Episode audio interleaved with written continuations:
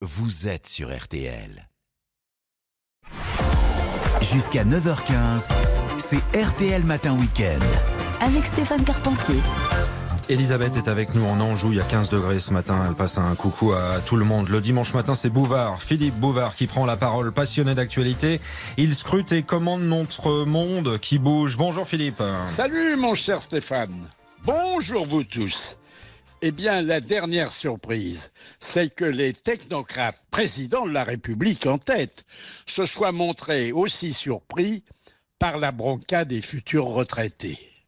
Or, avant même qu'on la pose, cette pierre angulaire de notre protection sociale avait déjà fait trébucher de nombreux gouvernants.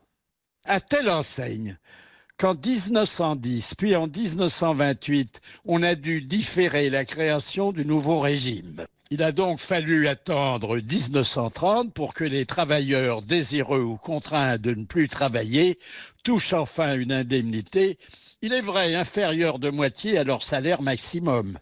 Et sachant qu'en cas de décès de son conjoint, la survivante ne palpait que la moitié de la moitié, soit le quart, ce qui va faire disparaître peu à peu les veuves joyeuses. En 1945, alors que le secteur privé s'aligne sur le secteur euh, public, la tutelle de ces libéralités très mesurées n'échoit plus aux assurances sociales, mais à la Sécu. Du coup, les agents affectés aux travaux pénibles peuvent débrayer à 55 ans.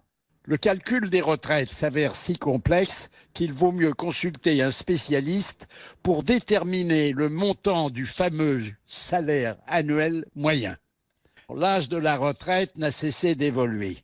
65 ans sous Giscard, 60 ans sous Mitterrand, 62 ans sous Sarkozy. Et sous Macron, les Français devront travailler davantage pour gagner moins. Ils se consoleront en apprenant que s'ils étaient coréens du Nord, ah ben, ils ne se reposeraient pas avant 72 ans. Autre changement sous Balladur. La durée des cotisations est passée de 37 à 40 années. Les pensions sont désormais revalorisées sur l'indice des prix et non plus sur l'évolution générale des salaires. Rassurez-vous si vous êtes inquiet. Cette réforme ne sera pas promulguée avant plusieurs mois, peut-être plusieurs années. Et tout ça pour une économie dérisoire de 18 milliards d'euros, mais une goutte d'eau à côté de l'océan de notre dette publique. À dimanche prochain. Vous serez là Philippe dimanche prochain avec euh, votre liberté de parole. Philippe Bouvard dans RTL Matin Week-end.